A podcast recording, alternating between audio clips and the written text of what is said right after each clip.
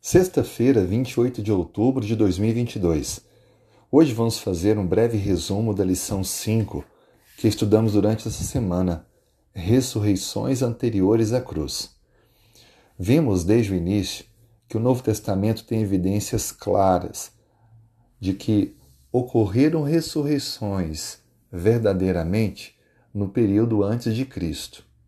Moisés foi o primeiro que foi ressuscitado, e esse relato está confirmado na Transfiguração, quando ele, acompanhado de Elias, apareceram enquanto Cristo orava, se preparando para ser entregue para a cruz, e também na Epístola de Judas, que menciona Miguel disputando o corpo de Moisés.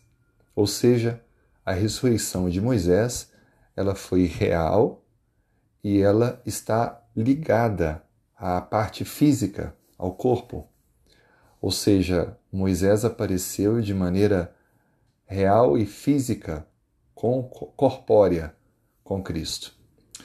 Vimos também exemplos da ressurreição feitos pelos profetas Elias e Eliseu, que perderam os seus filhos e os profetas oraram a Deus, que devolveu a vida a esses dois filhos.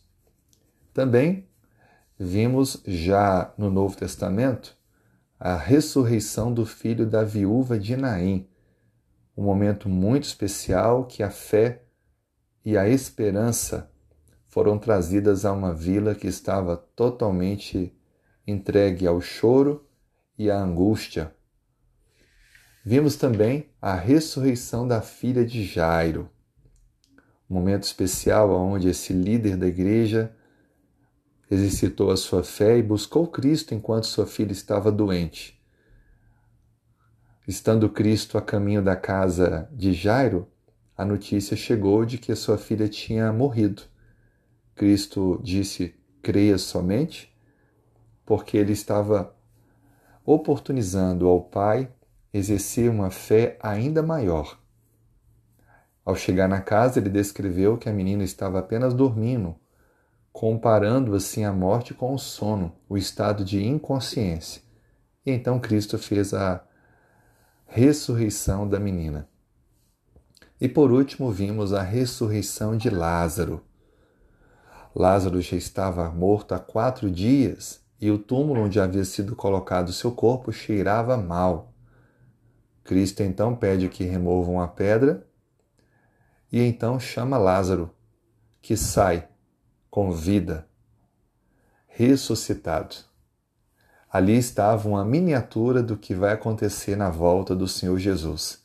Os mortos na fé ressuscitarão primeiro e nós, os vivos, seremos transformados.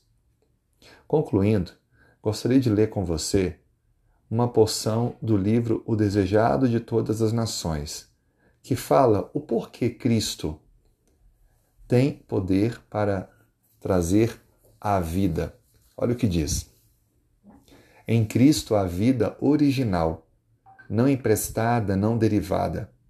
Aquele que tem a vida, a divindade de Cristo, é a certeza de vida eterna para aquele que crê. Aquele que crê em mim, disse Jesus, ainda que morra, viverá. E quem vive e crê em mim, não morrerá eternamente.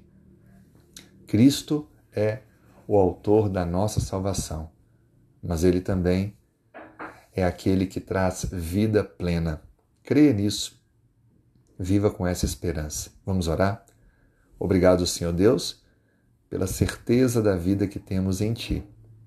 Obrigado pelo perdão nos prepare para a tua breve volta.